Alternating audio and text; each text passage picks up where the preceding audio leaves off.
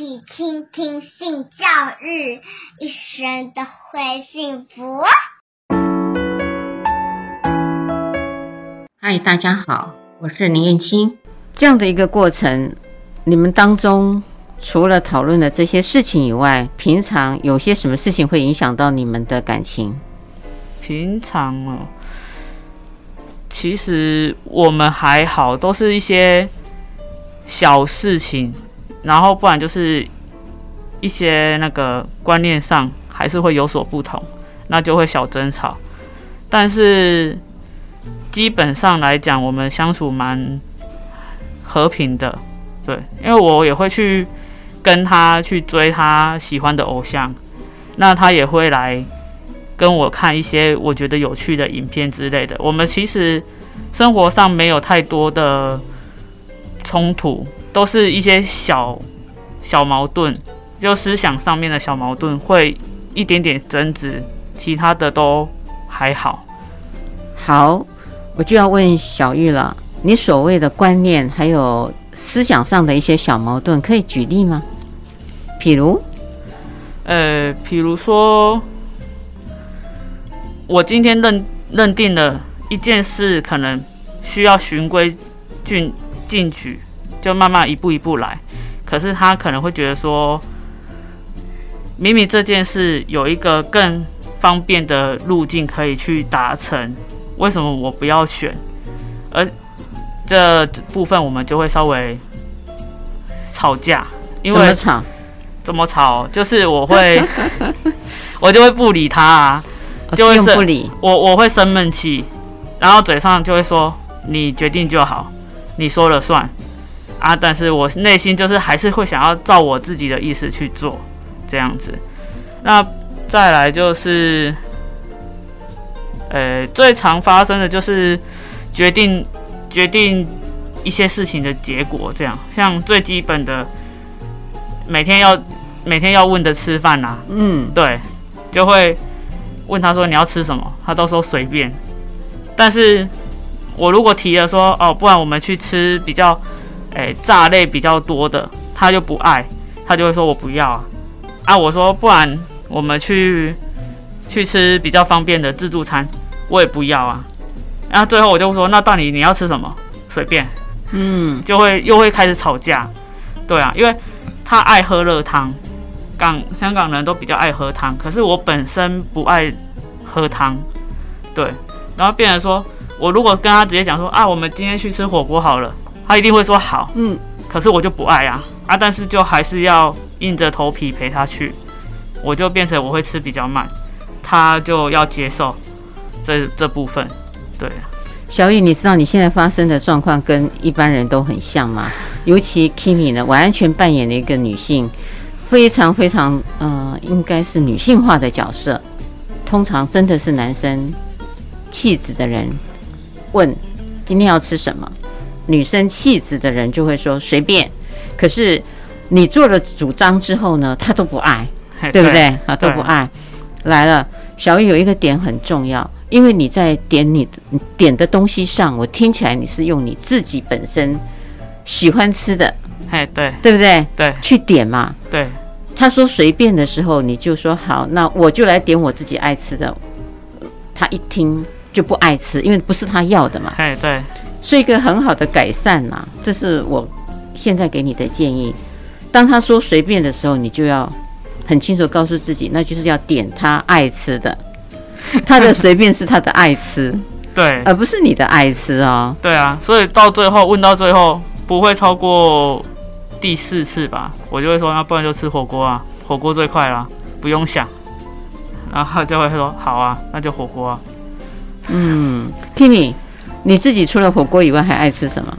没有，主要是因为在台湾真的要吃到比较，嗯，比较没有多油类，或者是说。你要多菜类的东西，其实火锅是最快的，因为我比较倾向就是多吃一点菜的人。我对肉类其实有些时候真的还好，可是因为他的状况是比较不太爱吃菜，所以其实对他来说，他就觉得他倾向就是不要去吃到有菜的地方。了解了解。现在香港其实有一些呃移移居过来台湾，就开始开呃香港的点心。香港有下午茶嘛？嗯，对，平常都一定要吃香港的习惯，对不对？还好，我其实没有倾向在吃下午茶的人。哦，我倒是爱上了香港的点心呢。我觉得香港的什么这个呃虾仁卷啊，知道我的意思吗？哎，还有一些的、哦、呃小笼包啊，嗯，我觉得都挺好吃的。嗯、小玉，你会爱这一块吗？我我之前有跟他去香港玩过。然后我就是比较喜欢他们的街头小吃，嗯，像是鱼肉烧麦啊，还有那个生肠啊，嗯，那一种，还有什么煎酿三宝那一种，就是像我们路边摊那一种小吃，我我蛮爱的，对对对对对。下次你也可以点这个给他吃，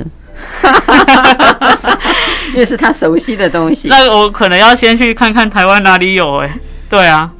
有台湾还是有，那你要认真找一下。比较少，因为我们其实他来的时候，他曾经也会有跟我讲过，说我好想要吃吃台那个香港的东西。那其实我也有在网络上面尽量找，我们也是一家一家去试。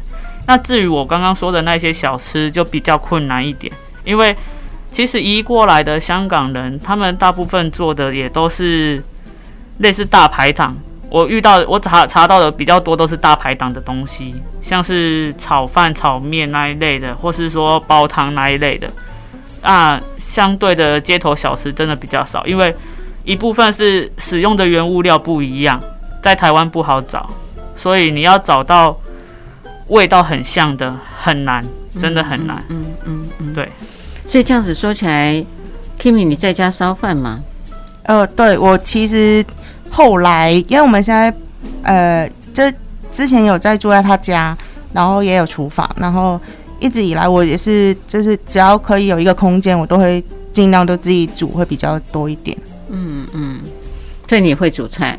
会，我会煮。嗯，小玉下不下厨啊？我基本的还可以。对对对，嗯，OK，所以看起来你们两个对于厨房是没有排斥的了啊？没有没有，嗯。说到这儿的时候呢，我就会想要问了、啊：你们相处在一起多久了？到今天？到今天都十年，快十一年了。哇，十年快十一年了。对，很长的时间，很长。在一个没有婚姻的状况下走这么长，对，不容易，非常的不容易。一般的人来讲，嗯，这个时候呢。三年就会养，七年就会养。嗯，没错没错。嗯，你们居然从来都没有养过？没，没有。就只会有比较大型争吵，可是那种争吵可能就真的是以那一种，就是说啊，我到底跟他就是走不走得下去的状况，就可能真的是观念上面的问题比较多。对，怎么说？就，有些时候可能就像。大家说的，因为一开始台湾也还没有同婚的时候，他也会觉得说结不结婚没关系。但我我会觉得那一张证书其实真的很影响，因为，呃，主要是其实譬如说真的会担心说哪一天有意外，因为台湾很多车祸，那哪一天有意外，我没办法以伴侣的身份，然后陪在他旁边，诶，有手术的时候也不知道，或者是说最担心就是。可能他过世了，然后我也没办法去领遗体，或是帮他处理后事，这种事情也是会担心，所以我就觉得说，诶，那一张证书其实对我们来说影响很大。那他的观点是觉得说，诶，反正同志真的没办法结婚，所以他就觉得没关系。哦，这是当时还没有同婚过的时候，嗯、小玉是觉得没关系。嗯，对。好，现在同婚过了，我就要问小玉了，因为 Amy 呢？嗯 Kimi 呢，其实是非常期待婚姻的。嗯，我了解。嗯，那你们自己会对你们这段关系的期待还有愿景有改变吗？接续的内容，请听下一集的 Podcast。欢迎持续收听、倾听性教育，大家一起来找幸福。